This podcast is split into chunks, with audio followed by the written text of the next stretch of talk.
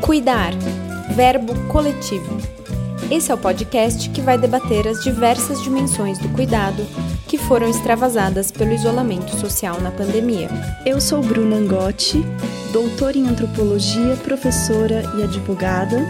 Eu sou Regina Vieira, doutora em direito e professora da UNOESC. O cuidado é um campo muito amplo de debate, conforme nossos episódios vêm mostrando.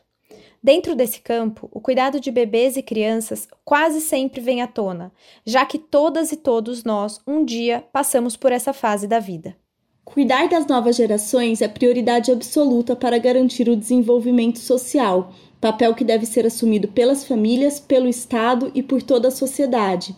Assim, as creches e escolas infantis têm grande importância para a primeira infância. Além disso, garantem a socialização do cuidado, tema central na luta feminista, permitindo a redução da carga de trabalho doméstico não remunerado que recai sobre as mulheres. Em um país tão desigual, esses espaços têm o potencial de conferir cidadania para crianças e famílias. Para tratar do cuidado infantil e das políticas públicas em torno dele, neste episódio teremos três blocos. Iniciamos nossa conversa com Shirley do Carmo, educadora e diretora do Centro Municipal de Educação Infantil Jardim Ângela, na Zona Sul de São Paulo. Depois, falamos com Geice Farias, diretora do Centro de Educação Infantil Raio de Sol 2, na Zona Norte de São Paulo. No último bloco, falamos com Mariana Mazini Marcondes, professora de Administração Pública e Gestão Social da Universidade Federal do Rio Grande do Norte. Shirley, tudo bem?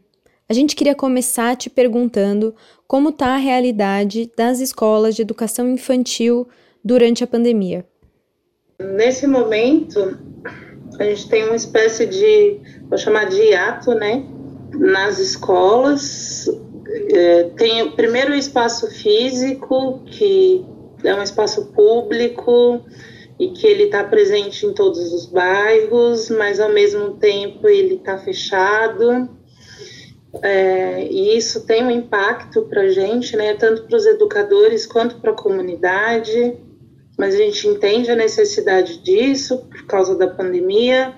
Depois tem esse modelo de trabalho em, em home office que para a educação infantil, para a primeira infância, eu acho que para a primeiríssima infância ainda, ele é bem complexo, né? Porque o trabalho da gente em si é contato, é interação de, de sujeitos, sujeito bebê, criança, adulto.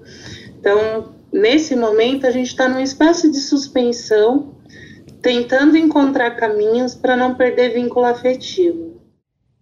Shirley, a gente gostaria de te ouvir sobre a relação entre educação infantil e cuidado.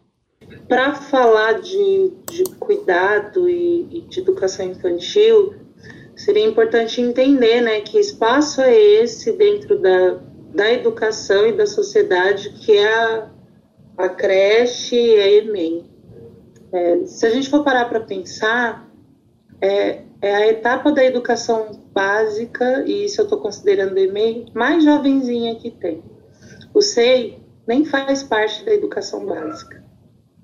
Legalmente, ele nem é reconhecido como um direito essencial, uma obrigação do Estado de oferecer.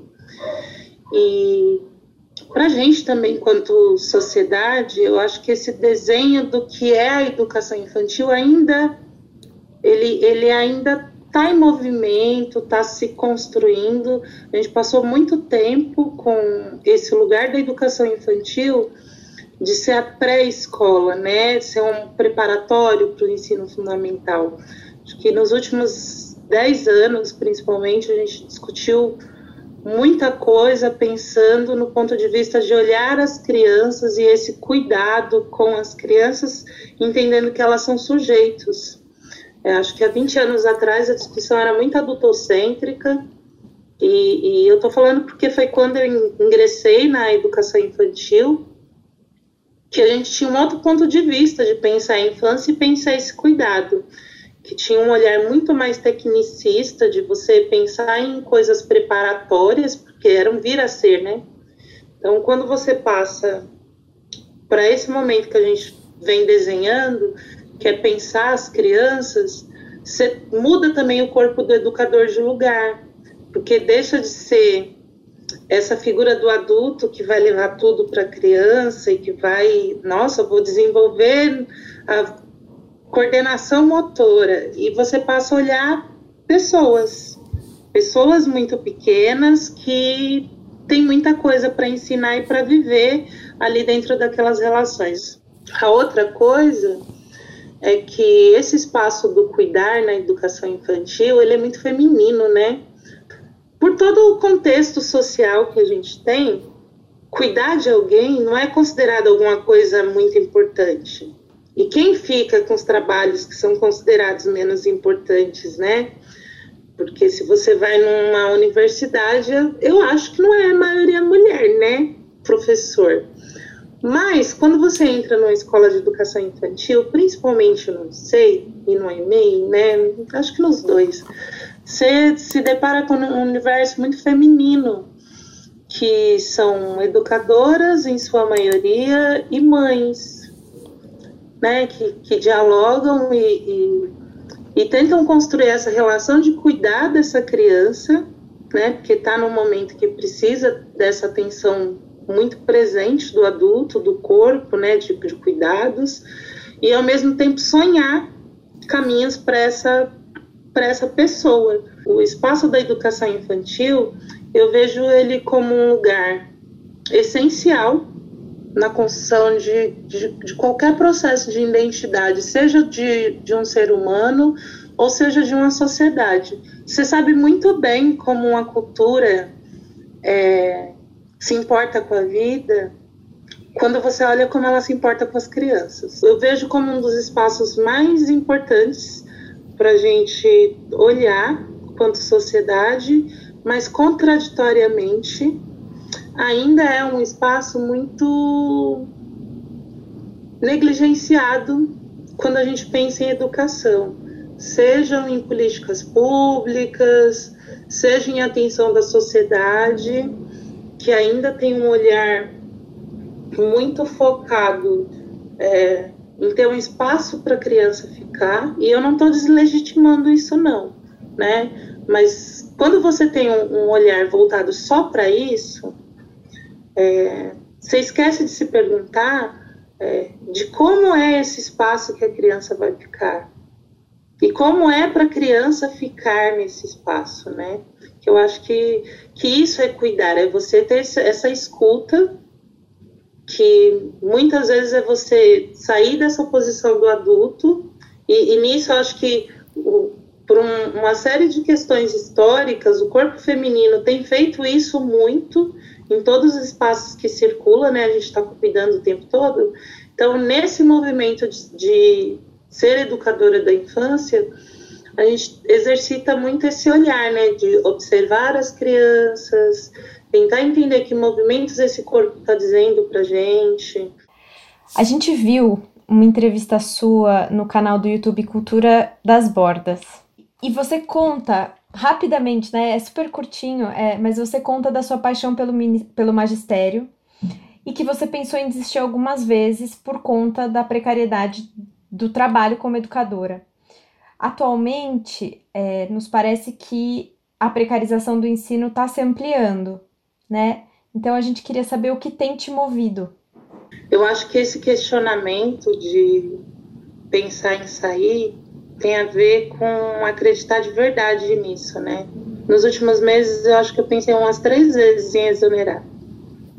E tem a ver com entender a importância é, quando você vê algo que é estruturante sendo precarizado e, e o seu corpo está dentro desse movimento, é muito doloroso, né?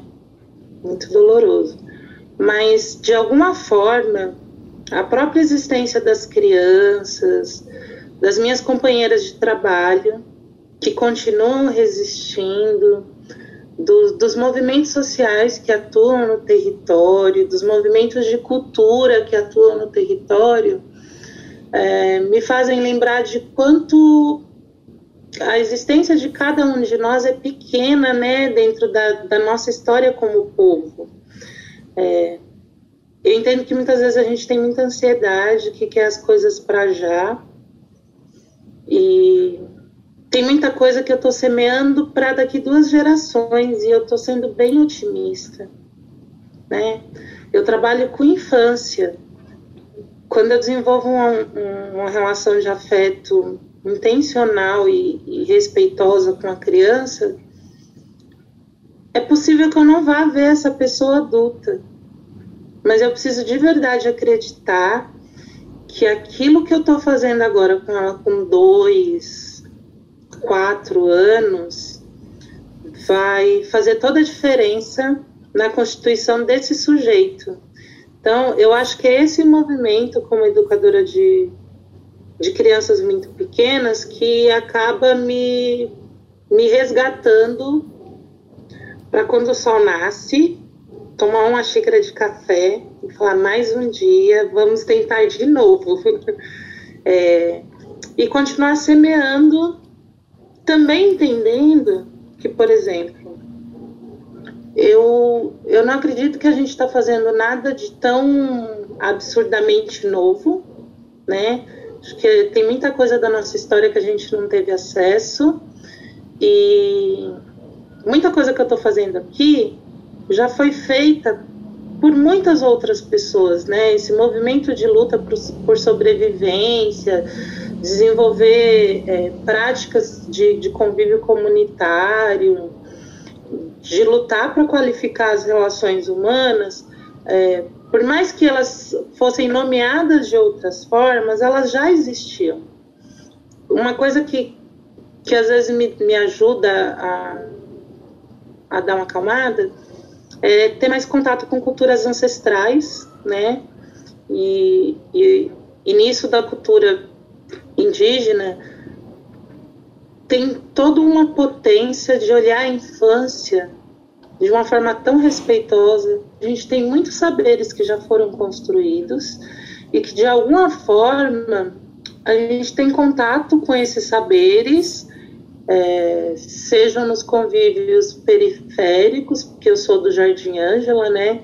Então, entendo que cultura afro-brasileira e indígena aqui está muito forte. São pessoas que passaram por um processo de desterro e vieram morar nessas bordas da cidade. Então, a cultura do cuidar, ela não é encarada como uma coisa é, do ponto de vista científico como ela não é valorizada, ela não foi tão tolhida quanto, quanto outros saberes que a gente tem culturais, né? Porque são, são saberes. É, quem, quem cuida das crianças são as mulheres, que são também as pessoas que é, cuidam dos outros adultos. Então, esses hábitos da alimentação, do cuidado do corpo, das práticas medicinais, elas continuam dentro dessa, de, dessa cosmovisão que está muito permeada pelas culturas tradicionais. É, tem, inclusive na hora de nomear e, e, os modos de fazer, né? Esses, esses carinhos que a gente tem, a gente tem palavra dengo, né? Cafuné, e, e e eu acho que isso, conseguir agora olhar para trás, ver isso, me dá um, um outro lugar no, no tempo, espaço, de entender que eu não estou inventando a roda. Eu estou continuando uma coisa que se fazia lá atrás, né? Que não estava institucionalizada e que nesse momento histórico meu corpo está passando por isso institucionalizado, o que não significa que isso vai ser em outras gerações talvez seja um outro lugar. É, o movimento de, de tentar resistir é entender a insignificância mesmo que a gente tem dentro de todos esses processos históricos e, ao mesmo tempo, encarar a potência de um dia de cada vez. Se você tivesse o papel e a caneta na mão e o poder para fazer a política pública para lidar com a educação infantil nesse momento emergencial, o que você faria? De imediato, garantir segurança social para as mães, porque não dá para você pensar na infância sem garantir que as mães estejam bem, né? Acho que é o ponto fundamental, seguridade social para todas as mães. Diferente de, da criança estar matriculada em algum lugar ou não. Né? Que todas as mães tivessem direito de ter comida em casa, de vestir os seus filhos, de maternar. Né? Esse seria o momento da gente estar tá, né, acolhendo os nossos, cuidando das nossas crias, porque é um momento de extremo perigo. Que tipo de seres nós nos tornamos? Que as discussões que a gente tem enquanto cultura são de pensar em não quebrar a economia e a gente discute pouco sobre cuidar das nossas crianças. Então, se eu tivesse uma caneta na mão, eu iria garantir segurança social para as mães. Porque depois que a gente fizesse isso, o resto a gente podia discutir com calma, respeitando o tempo das famílias, a história dos territórios. Com fome é muito difícil você poder fazer planos. E, e talvez seja essa minha maior angústia agora como educadora, porque a maioria das conversas que eu tenho com mães falam sobre a fome. Né? E quando você está com fome e os seus filhos estão com fome, o medo do vírus ele ganha outro lugar, né? Porque a fome ela, ela ronca no estômago todo dia, ela não é algo invisível. A gente queria terminar te agradecendo por ter compartilhado essas experiências com a gente. Foi uma alegria registrar suas palavras no podcast. É, e a gente queria saber se você tem uma palavra final. Eu que agradeço o convite, né, essa oportunidade de diálogo. Tem muita coisa triste acontecendo, mas também tem muita coisa bonita acontecendo que são pequenos. Né? Tem um provérbio africano que fala isso: pessoas pequenas em lugares pequenos fazendo pequenas coisas conseguem grandes mudanças. Acho que esse movimento que tem acontecido paralelo à pandemia, da gente tentar encontrar formas de se comunicar e de construir memórias sobre isso que a gente está vivendo, de as redes de apoio, de solidariedade que têm sido muito fortes na periferia, os modos como em lugares, né, tem sido esse espaço para a gente ter contato com o fora de casa, né? Acho que tudo isso são espaços mais amplos do cuidar e que também dizem do que a gente conversou aqui, que é esse exercício nosso humano de tentar sobreviver. Agradecemos mais uma vez a Shirley pela participação e passamos agora para o segundo bloco com Jace Farias. Oi, Geice, tudo bem? Para você, como diretora de um centro de educação infantil municipal, o SEI Raio de Sol 2, que fica no extremo norte de São Paulo, quais as dificuldades que a pandemia trouxe para o cuidado infantil? É, realmente é, é, complicado, né? A educação infantil, ela não é valorizada, né? E agora com a pandemia, e as professoras tendo que se reinventar, se descobrindo, né? A nossa preocupação aqui em São Paulo é as crianças, porque o meu trabalho, além do pedagógico, ele vai um pouquinho mais além. Eu ainda tenho a visão de sei que tem a professora ela, ela, ela tem diploma, ela é formada, mas ela tem que ter um olhar humano para a criança, né? Um olhar diferente, porque onde nós trabalhamos, é, nós vivemos muito é, realidades diferentes, né? É, um, um, um bairro é diferente do outro. E agora, aqui no Jaçanã, no Tremembé, em Furnas, bem o extremo já da Zona Norte, é, a, a pobreza ela grita, né? ela grita, ela pede socorro, né? Então eu atendo 600 crianças e cada dia é uma história diferente. E conta pra gente como é que tá a realidade, né, das trabalhadoras da creche Raio de Sol nesse tempo de pandemia e das crianças, assim, como é que tem sido feito, o que, que vocês estão conseguindo fazer, como é que tá? Então, é, eu tenho muitas profissionais, né? São 53 professoras. Muitas professoras elas fazem o trabalho o que é exigido, né, pela portaria, e outras vão além do que é exigido, né? E as mães também estão vindo até a gente. Eu, a prefeitura aqui em São Paulo determinou que a gente fizesse um plantão de duas horas e meia nas unidades. Só que eu não faço duas horas e meia. Eu chego 8 horas e saio 5, 6. Para vocês terem noção, a cesta básica chegou uma cesta básica da prefeitura na segunda-feira e eu mandei no WhatsApp. Em dois dias eu entreguei 150 cestas. Era um desespero. Jace, conta pra gente. É, eu tava aqui te ouvindo, né, e pensando como é que, que foi a, a as, como é que foram as diretrizes do governo do estado de São Paulo para o funcionamento ou fechamento das creches? É, na verdade, é, o primeiro passo foi quando o governador e o Bruno Covas já fechou de imediato e deu uma, e deu uma semana para as unidades fechar gradativamente, né? Aí, a, na segunda-feira, a minha unidade tinha 600 crianças. Mesmo já se falando na mídia que era para tá, diminuir o atendimento. Aí eu fui conversando na porta com as famílias, fui pedindo para quem podia ficar em casa, porque a gente não sabia quanto tempo isso ia durar, e a gente foi acompanhando as mídias. Então, até sexta-feira, antes do fechamento geral, eu tinha 300 crianças né?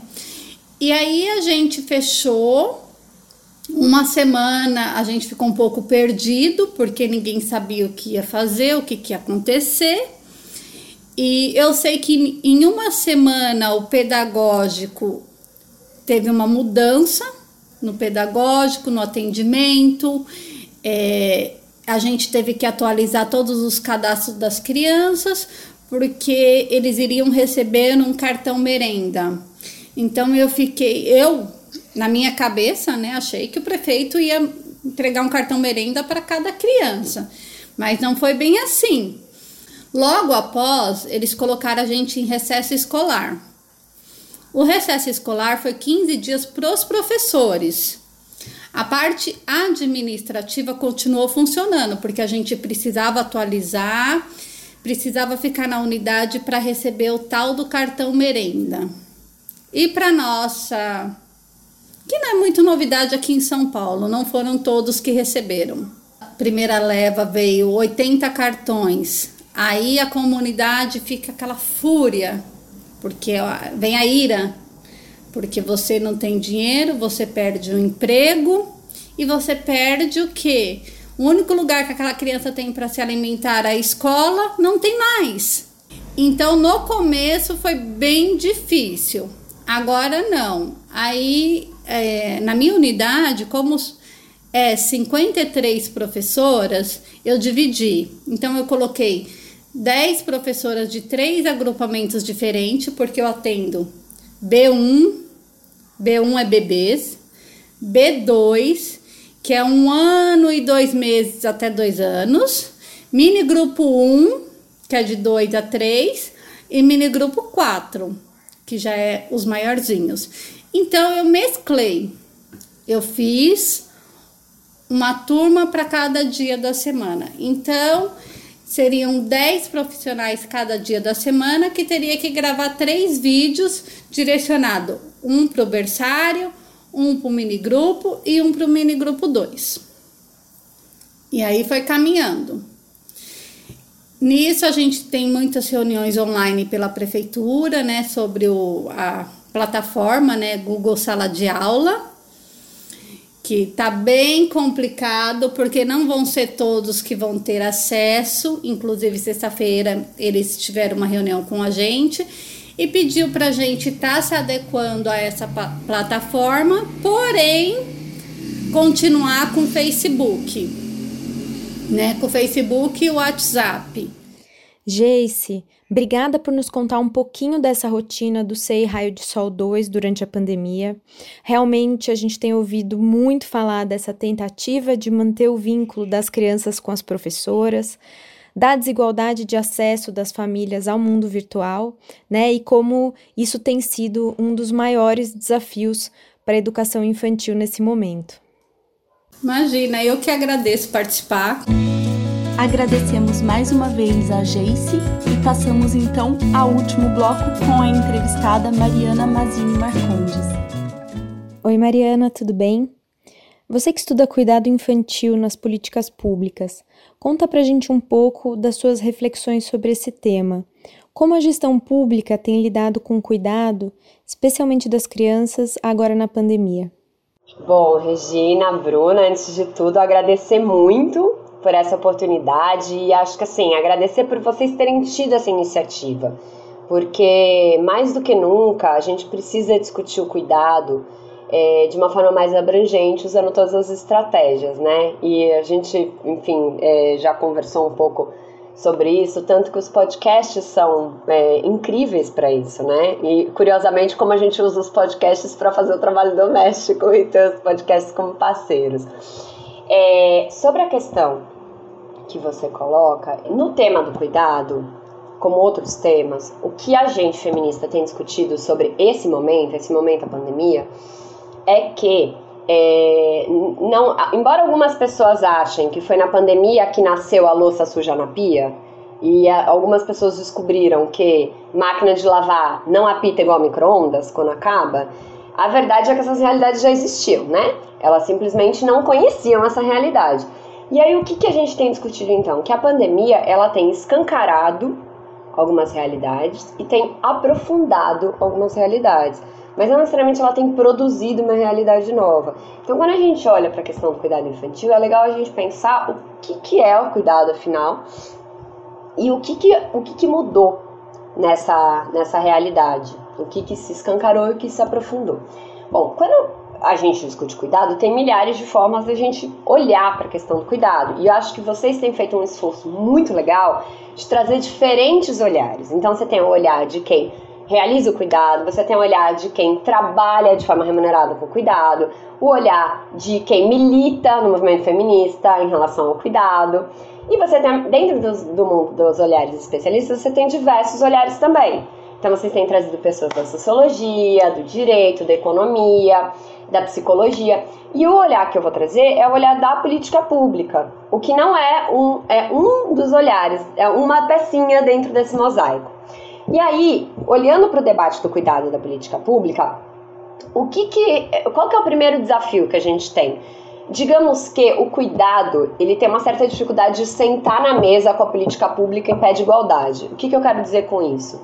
O cuidado, o primeiro drama para a gente ter políticas públicas em relação ao cuidado é o próprio é o próprio é o próprio a própria construção do cuidado enquanto um problema público que seja legítimo. Porque se a gente for no primeiro episódio que vocês gravaram, que a Tica Moreno discute muito essa questão, o cuidado ele não é reconhecido como um problema público legítimo para que tenham ações públicas em relação a ele. Ou seja, que você tenha garantia de direito, que você tenha política pública, você tenha financiamento público dessas ações, você tenha profissionais que tenham uma remuneração adequada. Então ele não é assumido como um problema público. Então esse é um desafio. Mas quando ele é, o que, que a gente percebe? Um segundo drama dessa conversa cuidado política pública, que é o cuidado ele não é assumido como uma, a relação do cuidado em si, essa relação complexa que envolve quem é cuidado, quem cuida, o cuidar de si. Ele é fatiado. A gente olha, na verdade, para quem precisa de cuidado, e é isso que a, a política pública legitima. Então, e a gente olha de forma setorializada. Então, é o cuidado infantil, é o cuidado da pessoa idosa, é o cuidado da pessoa com deficiência, completamente separado, como se fossem mundos diferentes. E aí vem um terceiro drama, que aí nos leva para a discussão do cuidado infantil, que é a assimetria em relação a esses, esses cuidados legitimados. Se a gente olhar para o ciclo de vida como um exemplo, então pensar os, os dois pontos do ciclo de vida que mais demandam cuidado na trajetória que é o cuidado infantil e o cuidado das pessoas idosas que não têm autonomia, o que, que a gente percebe? Que o Estado reconhece essas necessidades de forma diferente também. Então, o cuidado dos idosos, por exemplo, ele é reconhecido pelo Estado naquela situação que a gente chama de subsidiária, ou seja, quando não tem vínculo familiar, teve rompimento de vínculo familiar, ou o idoso é muito pobre. Então, são situações subsidiárias. Já o cuidado infantil é diferente. O cuidado infantil ele é reconhecido. Por quê? Porque o cuidado infantil está associado à educação. Se a gente olhar a forma que a gente estrutura a educação infantil no Brasil, tem uma chave que chama indissociabilidade do educar e do cuidar. O que, que a gente está dizendo? Que o cuidado ele é legítimo quando ele está associado à educação. E isso cria uma vantagem nesse debate, das, ou seja, ele é o mais reconhecidinho nessa conversa, mas cria um desafio também, porque a medida que ele é reconhecido é exatamente a medida da educação. Ou seja, só tem cuidado reconhecido como uma política pública, como uma ação legítima do Estado, se tem educação. E isso vai criar alguns desafios naquela situação de, tá, mas e aquele horário da jornada que não cabe na educação e que as famílias precisam do apoio do Estado? Onde fica? Não fica. Esse é um problema. Mas aí quando a gente vem pro nesse momento, o que, que a gente vê? Se a gente está dizendo que o cuidado infantil ele é legitimado na medida da educação, o que, que acontece? A primeira medida que é tomada, como distanciamento e isolamento social, é justamente a paralisação das atividades educacionais em todo o ciclo, desde a educação infantil até o ensino superior. O que, que isso significa? Significa uma refamilização muito é, violenta do cuidado, digamos assim. E aí, violenta no sentido de ser muita, mas também porque também vai ter, como vocês já discutiram, desdobramentos envolvendo violência mesmo porque as relações familiares são muito complexas. Mas o que, que isso significa? Se a gente está dizendo o seguinte, olha, o pouco do cuidado que eu assumia como de responsabilidade do Estado eu estou devolvendo, e nesse, nesse momento é necessário, porque a gente não pode ter, de fato, a educação funcionando, então é uma medida importante, qual que é o drama que a gente vai ter? Qual que é a realidade do cuidado infantil nesse momento? É a realidade das famílias. E essa é uma realidade muito diversa. Como a gente estava conversando, escancara e aprofunda. E escancara e aprofunda o quê? As desigualdades em relação aos cuidados. Então, se a gente for olhar de uma forma muito emblemática para um caso que aconteceu essa semana, e eu acho que assim, ele é sintético de, de uma forma de resposta a essa pergunta, que é o caso que aconteceu em Recife, em Pernambuco, aqui do lado de onde eu tô, é, que é o caso do, do menino Miguel, que a mãe dele, a Mirtes, era uma trabalhadora doméstica negra. O menino era um menino negro. E a, eles trabalhavam para uma família, que era uma família bem clássica da, da elite brasileira. E aí o que, que acontece? Essas pessoas da elite não podiam assumir o cuidado, porque elas entendiam que elas não têm que fazer isso. Então o que, que elas fazem? Elas mobilizam trabalhadoras domésticas para exercer o cuidado e, os, e, e, o trabalho doméstico em geral. Como que a Mirtes exerce o cuidado? Ela não tem acesso à creche nesse momento, ela tem que levar a criança com ela, porque ela não tem outra forma. E aí entra uma, uma questão que é bem dramática. O que une essas famílias muito diferentes é que as mulheres estão sobrecarregadas, porque são as mulheres que assumem o, o trabalho de cuidado nas famílias. Mas elas estão sobrecarregadas de uma forma dramática porque elas não podem contar com uma rede de mulheres como elas podiam contar antes, com as avós, com as vizinhas. Aí Mirtes tem que levar Miguel, que dramaticamente morre. Ou seja, essa é a síntese do cuidado. Como a gente tem lidado com o cuidado infantil nesse momento? De formas muito diferentes. Algumas pessoas têm tido é, mobilizado recursos é, que envolvem justamente colocar em risco. Então, a família do Miguel Mirtes tem Covid por causa da família dos patrões. Então, é, essa é a forma que a gente tem lidado. A gente tem lidado aprofundando e escancarando as desigualdades do cuidado. Sua resposta me fez pensar sobre o papel do Estado e das famílias no cuidado. E lembrando um pouco do nosso primeiro episódio, que teve a participação da Tica Moreno, é, a gente sabe que o cuidado muitas vezes é visto como uma responsabilidade individual das mulheres, né, que precisam se virar para, por exemplo, é, trabalhar fora de casa e deixar as crianças com algum parente é, ou com uma vizinha, sei lá. É, por isso, eu queria que você explicasse a ideia de corresponsabilização do Estado pelo cuidado. Eu acho que o, episódio da Tica ele me dá a base totalmente, então eu, me sinto muito privilegiada de poder contar com a base da Tica Moreno. Porque é, é, bem isso. A, a, divisão sexual do trabalho ela vai estabelecer é, um, um processo de responsabilização social muito rígido. Então, quando a gente olha para a dinâmica familiar, e aí, óbvio, aqui eu tô falando, não tô falando que isso é o normal e que só existem arranjos familiares assim, mas a gente tá, sobretudo, olhando para um arranjo heteronormativo. Nesse caso, quando a gente fala homem e mulher, sendo que a gente sabe que esse não é o único arranjo e a gente tem que considerar as famílias na sua diversidade. Mas como esse é um arranjo majoritário e também é um arranjo que escancara essas desigualdades, eu vou usar ele de referência, mas fazendo esse comentário de que eu não estou dizendo que esse é o único arranjo que existe de forma alguma. É, quando a gente pensa nas famílias heterossexuais, a gente tem uma divisão de responsabilidades muito estabelecida em termos do cuidado, que as mulheres assumem o cuidado. E aí, quando a gente fala de corresponsabilização, a gente está dizendo de corresponsabilizar o homem pelo cuidado. E pelo cuidado como um todo, não só pelas partes lúdicas, legais, que geralmente os homens gostam de fazer. Porque tem mini divisõezinhas sexuais do trabalho dentro da divisão sexual do trabalho.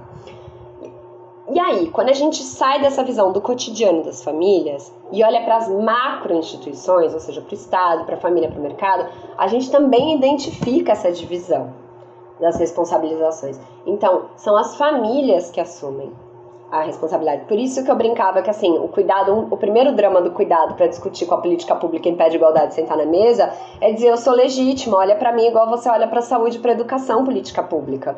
Porque qual que é a questão aqui?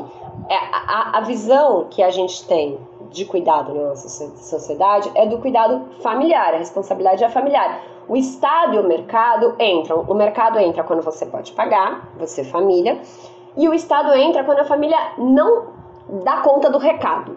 É, é, é essa a ideia. Subsidi subsidiariedade é uma palavra difícil para uma ideia fácil, é não dar conta. Então, quando a família não dá conta, seja porque a família é pobre, seja porque a família. Aí entra. É, é essa a visão. Não estou dizendo que a gente defende ela, mas é isso quando fala subsidiariedade, pode acionar todos os alertas, que é isso que está dizendo. E aí o que acontece? Quando a gente diz, não, a ideia não é o Estado ser subsidiário das famílias, a ideia é o Estado ser corresponsável é mudar, igual a gente está falando da família, então assim, dentro da família, falar assim, olha, a gente quer que os homens sejam iguais às mulheres na responsabilização familiar, a gente está dizendo, a gente quer que o Estado seja igual à família na responsabilização, pelo cuidado. E como que a gente responsabiliza o Estado? A gente responsabiliza o Estado por meio de garantias de direitos e de políticas públicas. Ou seja, é, para a gente corresponsabilizar o Estado pelo cuidado, a gente precisa ter na nossa agenda feminista a reivindicação do direito, do direito ao cuidado. E o direito ao cuidado, ele tem que ser da relação do cuidado como um todo. Significa olhar para as cuidadoras, olhar para quem é cuidado e olhar para o cuidar de si. Então, é, essa, é uma, é, essa é uma primeira forma de corresponsabilizar o Estado. E a segunda é por meio de políticas públicas. E quais políticas públicas? Tem várias, mas a gente pode falar de algumas. A primeira, que é o caso das creches que a gente estava discutindo, é de desfamilização parcial do cuidado, ou seja, o Estado assumir a provisão do cuidado, junto com a educação, mas tendo um olhar para o cuidado. O outro, a outra forma do Estado assumir é por meio da valorização de quem cuida, que é um debate que vocês fizeram bastante, tanto do cuidado remunerado quanto do não remunerado. E como a gente valoriza? A gente valoriza com salários dignos, com garantia de direitos para as pessoas que cuidam, com previdência social para as ditas donas de casa, que na verdade são trabalhadoras domésticas não remuneradas. A gente, pela garantia de direitos e de remuneração digna para as trabalhadoras domésticas remuneradas. E também pela proteção à maternidade. Então, a licença maternidade é uma forma de valorizar quem cuida. Mas tem uma outra parte dessa agenda que às vezes a gente discute menos, que é aí volta para a questão da corresponsabilização, como a gente corresponsabiliza quem não cuida. Então, como que o Estado pode, por meio de direitos e políticas públicas, corresponsabilizar quem não está cuidando e quem não está cuidando? Um exemplo de quem não está cuidando são os homens. Então, licença paternidade, licença parental são formas de corresponsabilizar quem não cuida. Aí, só para finalizar essa questão da corresponsabilização, da onde vem essa ideia, para quem se interessar? Essa discussão da corresponsabilização é muito feita pela CEPAL. Quem traz muito isso para o debate é a CEPAL, por meio dos consensos, especialmente o consenso de Brasília e de Quito, que são os documentos que são produzidos pelas conferências regionais das mulheres da América Latina e do Caribe. Sobre as creches, a gente sabe que no Brasil não há vaga para todas as crianças. E na pandemia essas creches fecharam. É o exemplo que você deu do caso do menino Miguel e sua mãe, né? Você sabe como isso impactou a vida das mulheres? É, acho que assim, é muito cedo para a gente ter dados sistêmicos, né? Sobre essa realidade. Então a gente não vai ter um, sei lá, dados da PNAD sobre o que está acontecendo agora. Mas eu acho que a gente pode usando a metodologia de olhar para a pandemia como algo que escancara e aprofunda realidades e escancara e aprofunda desigualdades, a gente pode olhar para a realidade anterior e pensar em que medida que isso é escancarado e que isso é aprofundado. Quando a gente olha para os dados de 2018 de acesso a creches, então falando de 0 a 3 anos, a gente tinha aí cerca de 35% das crianças de 0 a 3 anos acessando creche. E aí é importante fazer um parênteses nessa discussão para a gente fazer um elogio à verdade. É o seguinte, a creche é a etapa do sistema educacional não obrigatória, a única etapa não obrigatória. Então, quando a gente olha para esse dado, a gente tem que tomar um pouco de cuidado para não parecer que a gente está dizendo que as outras crianças não estão acessando as creches porque não tem vaga, porque não é bem isso. Quando a gente vê pesquisas tanto feitas pelo IBGE aqui no Brasil, quanto feitas na Argentina, no Uruguai e outros países da América Latina, uma das principais razões que as famílias alegam das crianças não irem para creche é as famílias acharem que 0 a 3 anos não tem que ir para creche. Então, sempre cuidado com esse dado. Agora, por outro lado, a gente também tem que tomar cuidado com outro dado, que é o, o famoso conhecido internacionalmente como fila da creche. Por quê? Porque tem uma demanda reprimida nesse dado. Quando a gente olha para a fila da creche, o que, que acontece? É quem está tentando acessar a creche. Mas tem muitas famílias que nem tentam, porque elas já partem do pressuposto que elas não vão ter vaga. Então, os dados de creche, eles têm que ter sempre esse cuidado para a gente olhar para eles. Mas a verdade é que a gente tem uma quantidade muito grande, claro que isso vai variar de estado, de município, classe social, é, de demanda por creche não satisfeita. E aí, por que, que isso é importante? Porque a demanda da classe média e da classe alta, ela é atendida, em geral, pelas creches privadas lucrativas. Então, é, é a relação família e mercado, dentro daquelas grandes instituições. É, mas quando a gente olha para as famílias empobrecidas, a creche pública é especialmente importante, porque é com que a família vai contar. É isso ou é a creche é, clandestina da vizinha? Então, é fundamental o acesso à creche.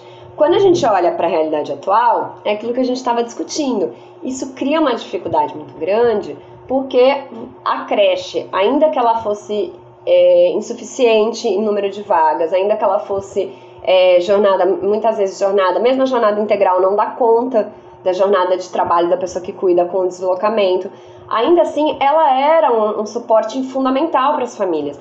Tanto que quando a gente vê a fala da Mirtes, ela fala sobre isso. Ela fala: a creche fechou, eu não tinha o que fazer com o Miguel. Então a creche é fundamental. Então, nesse contexto, a gente vê essa realidade que já era muito complexa, já era muito desigual, escancarada e aprofundada. Então, acho que é um pouco esse a, esse, essa realidade que a gente pode esperar, ainda que a gente não tenha dados estatísticos. Então, a gente pode esperar uma realidade de uma refamilização praticamente completa, exceto para aquelas famílias que contam com trabalho doméstico remunerado nesse contexto, que não liberaram as trabalhadoras domésticas com remuneração.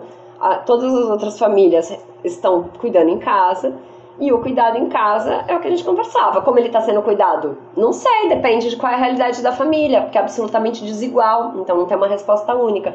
Mas a gente pode esperar quais serão as nossas hipóteses é, fundamentadas em, em, em evidências que quem está cuidando são as mulheres, as mulheres, especialmente as mães ou as filhas.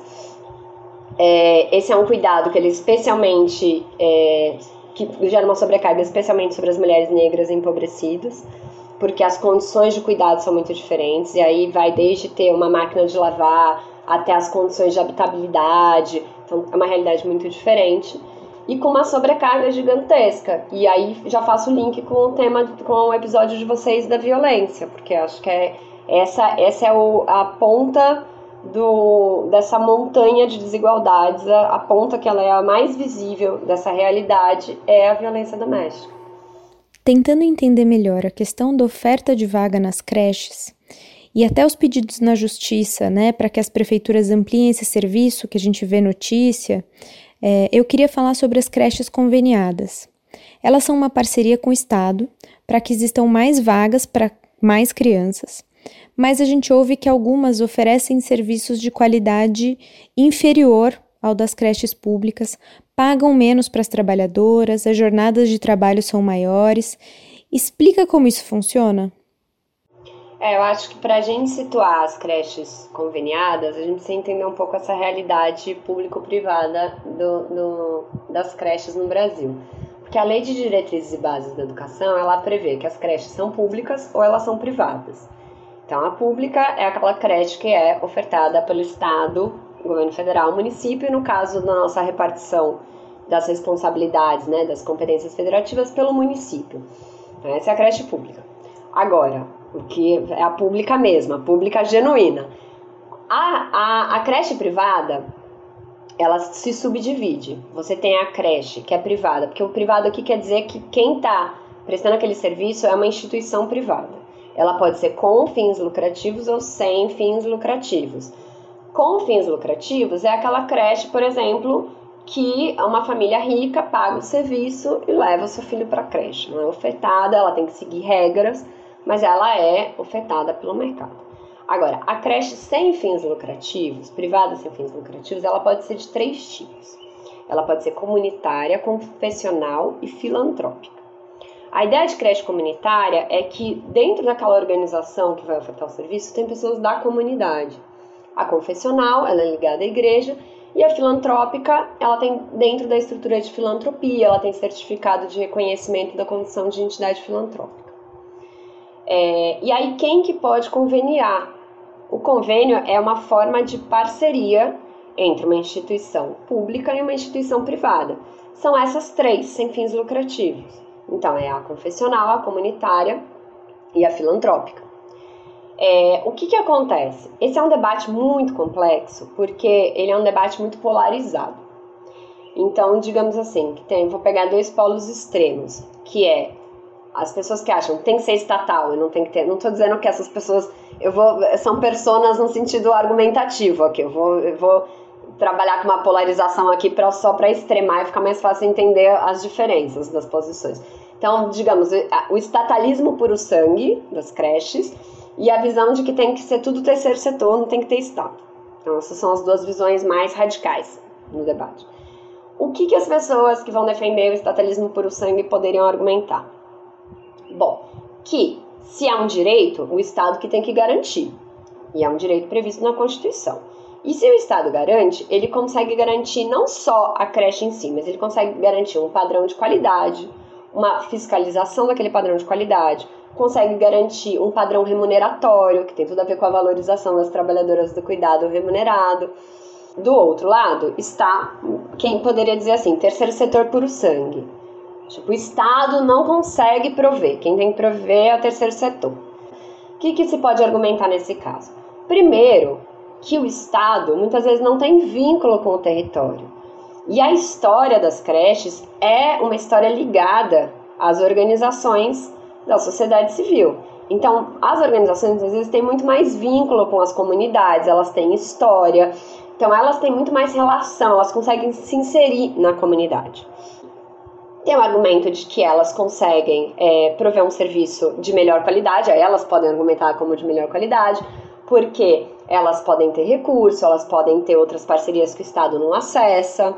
Então a igreja é uma, é, é uma fonte importante é, de assistência social e educação no Brasil. Então é uma forma de acessar aquilo que o Estado não acessa. E a terceira, que eu acho que é o argumento que para o gestor público e para a gestora pública é o mais atraente, e é aí que entra a questão, é o seguinte: elas não precisam licitar, elas não têm que seguir regra de orçamento público, regra de contratação. É muito mais fácil você conseguir, como uma organização da sociedade civil sem fins lucrativos, ou até via uma organização social, uma OS, você conseguir ampliar o serviço. E aí entra uma questão que é, às vezes a gente faz coisas legais e gera efeitos não legais. Porque, e eu estou usando a palavra legal de propósito, pelo seguinte: a judicialização das políticas de creche tem essa externalidade negativa.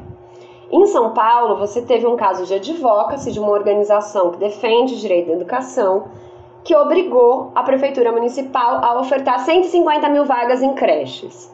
E assim, sem considerar as condições de financiamento do município, e esses 150 mil não surgiu do além, ela estava no programa de metas da gestão, então, que era a gestão Fernando Haddad. Qual que foi a questão? a justiça condenou a prefeitura. Como a prefeitura vai garantir essas vagas? Não vai ser por construção de creches públicas, porque construção de creches públicas precisa ter terreno, precisa ter recurso, tem tempo de obra. Terreno em São Paulo, por exemplo, não é fácil, é uma realidade diferente de outras cidades do Brasil. E o que, que você faz? Você vai conveniar. Por quê? Porque você consegue ampliar a rede. Então, às vezes, esse é, esse é um debate complexo, porque às vezes você, você toma uma decisão que tem efeitos. Então, o debate de judicialização de políticas públicas ele tem que ser pensado nesses termos também. Agora, o que, que eu, Mariana CPF, acho sobre essa polarização? Eu acho ela ruim, porque eu acho que nem uma coisa nem outra.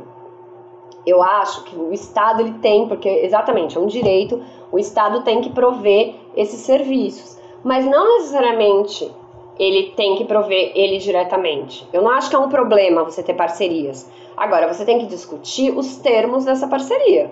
Então, você tem que criar um padrão que seja único. O debate é menos ter ou não ter parcerias, mas mais os termos dessa parceria. Mariana, obrigada. A gente termina o podcast sempre pedindo dicas de leitura, ou de filmes, ou de sites, ou enfim, o que você acha que é interessante para as nossas e nossos ouvintes e também te pedindo uma palavra final que você quer deixar aí de recado, alguma coisa que a gente não abordou e que você acha importante falar, enfim, fica à vontade. Eu acho que é interessante a gente conhecer a história. A, a, quando a gente olha para o debate, especialmente de creche, ele tem muita história. E eu acho que vocês trouxeram uma pessoa aqui que tem a história na carne desse debate. E que não só esse, aliás, ela tem várias histórias na carne. Alguns a gente preferiria muito que ela não tivesse, que é a Melinha Teles. A Melinha faz parte dessa luta. Então, conhecer a trajetória dessas mulheres é uma forma muito interessante de, de conhecer o debate. Para quem gosta de leitura e quer procurar textos que sejam mais acadêmicos, mas dialoguem com, a, com, a, com o debate do movimento, um debate que não é só aqueles textos acadêmicos estrito senso, eu acho que toda a produção da Fúvia Rosenberg é muito importante. Porque a Fúvia, ela tá, o olhar dela é o da educação, mas uma feminista na educação. E toda a produção da Fundação Carlos Chagas, com certeza, que é o espaço que, é, que tem a sistematização desse debate, a Fundação Carlos Chagas. Então, acho que é uma fonte importante para beber.